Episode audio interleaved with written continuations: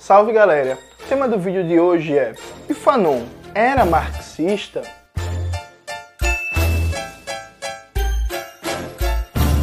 Antes de começar propriamente o vídeo de hoje, cumprindo a tradição, quero agradecer a você que ajuda a manter e melhorar o nosso canal a partir do Apoia-se. Sua contribuição é fundamental para manter esse trabalho de divulgação das ideias revolucionárias. Recentemente, por causa do sucesso do nosso curso Domênico Lossur de Franz Fanon, uma introdução ao marxismo anticolonial, em que eu afirmo claramente que Fanon era marxista, algumas pessoas vêm debatendo, fazendo questionamentos, tirando dúvidas sobre o caráter marxista ou não da obra do Fanon. Inclusive, é, por causa de conteúdos, de vídeos, artigos do Davidson Faustino, que é um grande especialista, um grande conhecedor da obra do Fanon, talvez um dos maiores do Brasil, Algumas pessoas vêm colocando se a minha abordagem sobre o Fanon não seria reducionista, se eu não estaria reduzindo o Fanon, colocando ele numa caixinha marxista que a obra de Fanon é muito mais ampla do que isso. É, o Davidson está para lançar um livro novo sobre as disputas em torno de Fanon, as várias leituras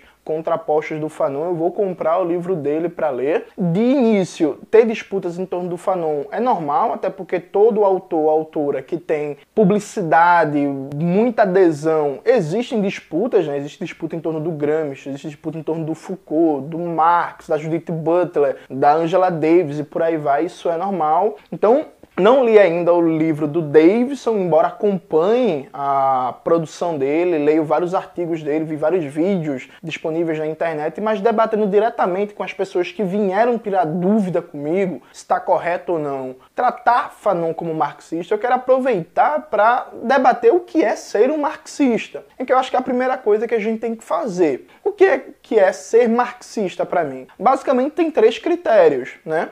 Concepção materialista da sociedade, então uma explicação materialista de como se organiza as sociedades humanas, uma compreensão do conflito como elemento central da modernidade burguesa, ou seja, de toda a diversidade de formas sociais que compõem a sociedade, o conflito político, a contradição é o elemento central e definidor da época que a gente vive, da época da modernidade burguesa e a necessidade incontornável de um processo de ruptura política, um processo revolucionário para enfrentar as contradições sociais, a exploração, a opressão, as diversas formas de alienação. Esses são os três critérios básicos para mim do que é ser o marxista. Alguém pode falar assim: "Ah, Jones, mas esses critérios são muito básicos". Justamente, o marxismo, ele deve ser a tendência teórico-política de maior audiência mundial. Nenhuma tendência teórico-política, weberianismo, funcionalismo, existencialismo,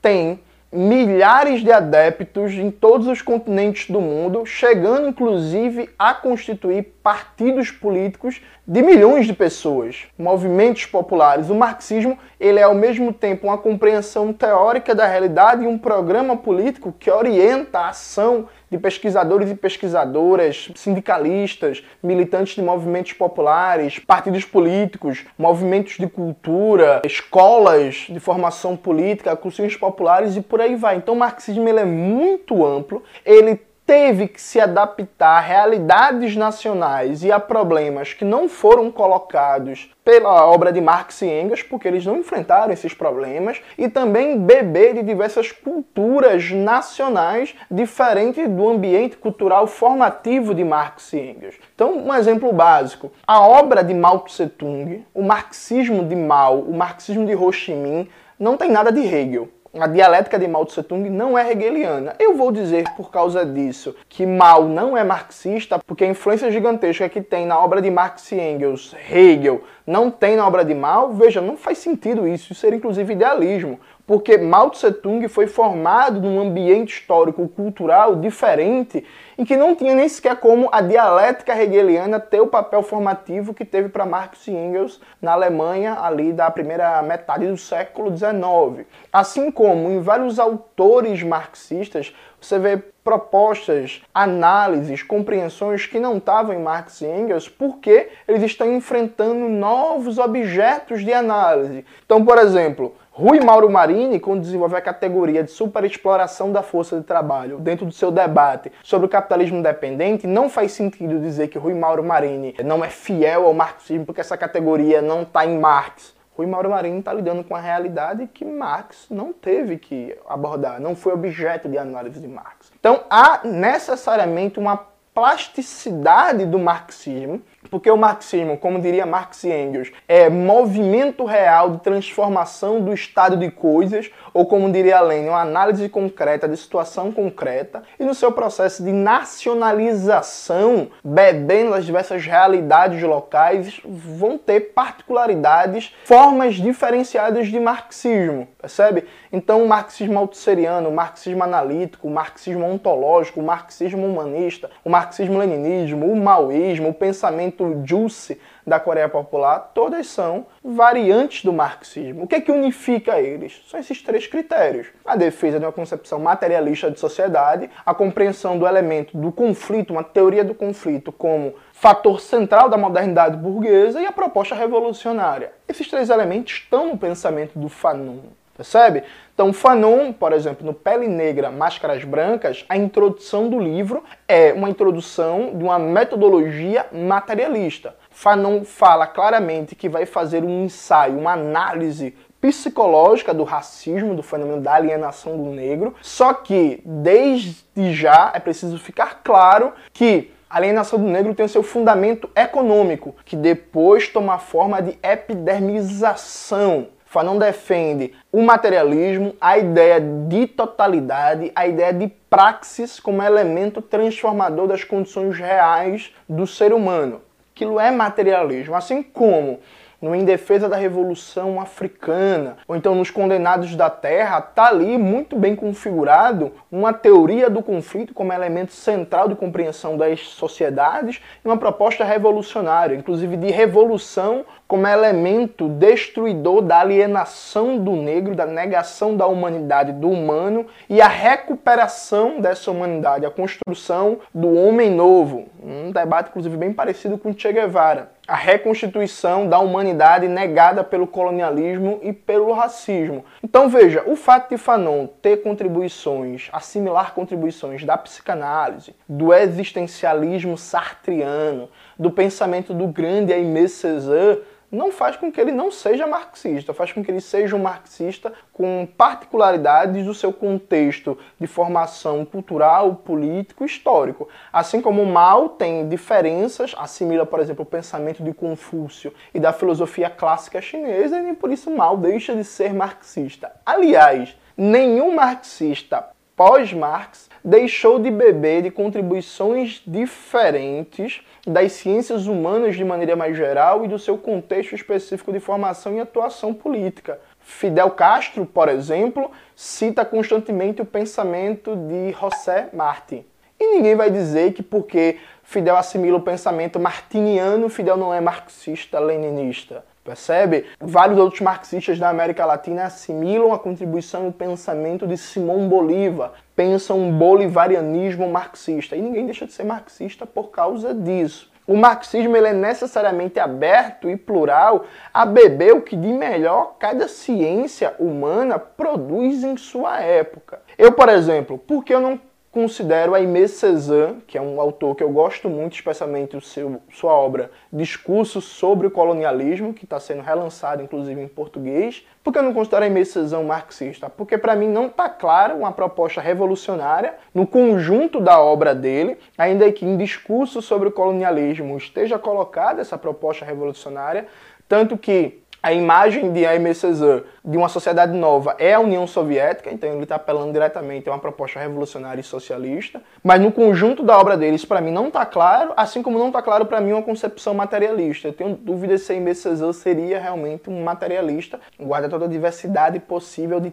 tipos de materialismo. Por isso que eu não considero Aimé Césaire um marxista. Percebe? Fanon é um marxista com todas as diversidades, isso não significa dizer que Fanon está limitado a repetir o que está colocado na obra de Marx e Engels. Veja, isso é uma caricatura que muitas pessoas colocam. Fala assim, ah, o marxismo fala pouco de raça, por exemplo. O marxismo fala pouco de gênero. Por quê? Porque Marx e Engels falaram pouco. Mas, ora, calma.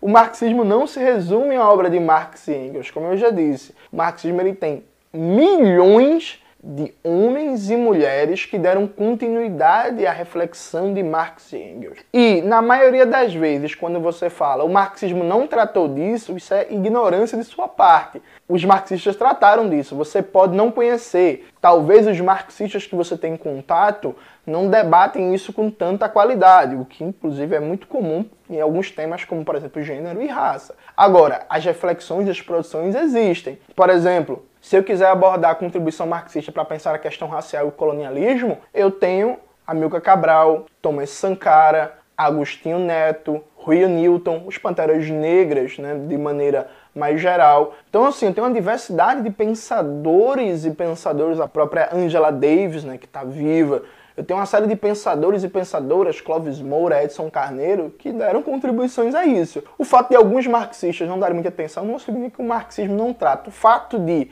o tema eventualmente não ter tanta importância na obra de Marx e Engels também não significa que o marxismo, enfim, deixe de tratar isso e se um pensador ou pensadora tratar determinado tema, ele deixe de ser marxista. Ser marxista não é repetir o que Marx e Engels falaram. Ser marxista é compreender, de novo, a centralidade do conflito social, da contradição, como elemento definidor, elemento ontológico formativo da modernidade burguesa, ter uma concepção materialista da sociedade, da história e defenderam uma proposta de ruptura política, uma proposta de revolução como elemento de enfrentamento às contradições sociais. Então, por exemplo, por que Boaventura de Souza Santos não é marxista? Dentre outras coisas, ali não existe uma proposta de ruptura política. Ao mesmo tempo, é possível ter uma proposta de ruptura política de revolução e não ser marxista, como é o caso do pensamento anarquista.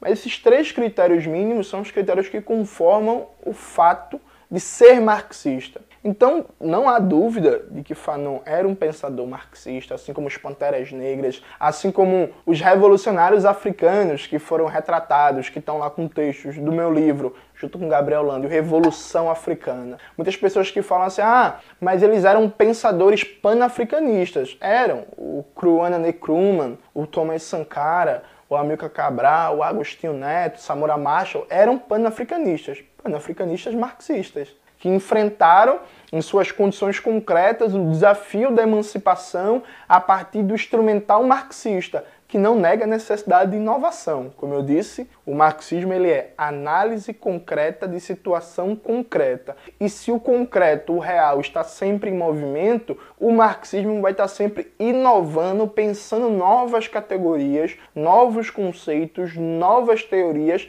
para dar conta desse real dentro desse arcabouço mínimo que configura o pensamento marxista revolucionário. Então, enfim, não existe dúvida, não existe motivo de polêmica. Sim, Fanon era um grande marxista que deu contribuições fundamentais para pensar a revolução, a emancipação na periferia do sistema capitalista, especialmente frente a uma situação colonial ou neocolonial. Então, fundamental, leiam Fanon, assim como inclusive leiam Lo Surdo, né, que também dá continuidade a várias reflexões de Fanon. Como vocês bem sabem, a gente tem um curso online, Domênico Lossurdo e Franz Fanon, uma introdução ao marxismo anticolonial, que a gente combina a reflexão desses dois autores e como eles abordam vários temas fundamentais para pensar a luta de classes hoje e a revolução brasileira e latino-americana.